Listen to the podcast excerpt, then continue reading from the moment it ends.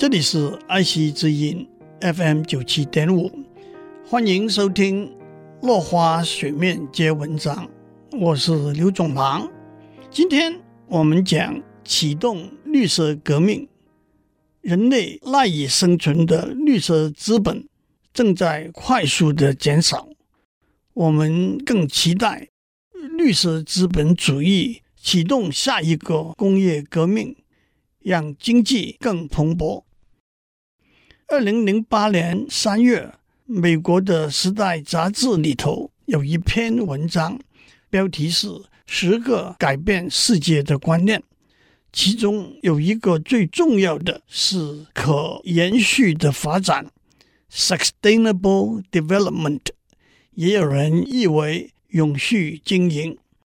这个观念源自一九八七年联合国一个工作小组的报告。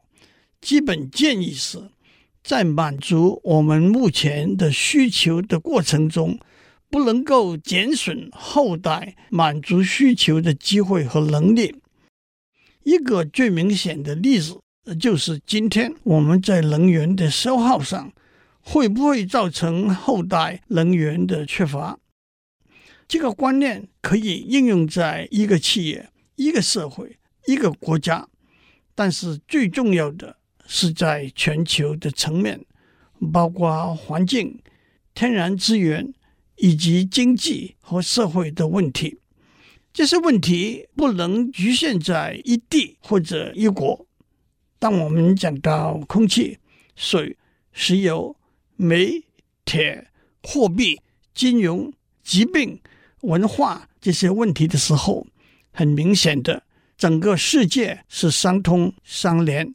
息息相关的，因此，整个地球的可延续发展必须透过地球上的每一份子共同参与、讨论、协调和努力。首先来看环境变迁对可延续发展的冲击，其中影响最大的，我们可以说是气候变迁。气候变迁的因素有源自自然。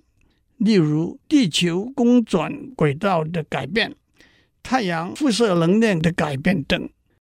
近年来，我们发现人为的因素对气候，特别是地球表面温度的影响大。越来越热的地球，来自太阳辐射的能量通过大气被地表吸收，部分被吸收的能量。又从地表辐射回到大气里头去，这些能量的一部分就跑到大气外面去了，另一部分会被大气里的水汽、二氧化碳、甲烷以及其他气体挡住，折回地球表面，再被地球表面吸收。能量从地球表面辐射出去，又再被大气里的气体挡住。折回地球表面，这个过程叫做温室效应 （greenhouse effect）。水汽、二氧化碳、甲烷等气体就叫做温室气体 （greenhouse gas）。今天先讲到这里。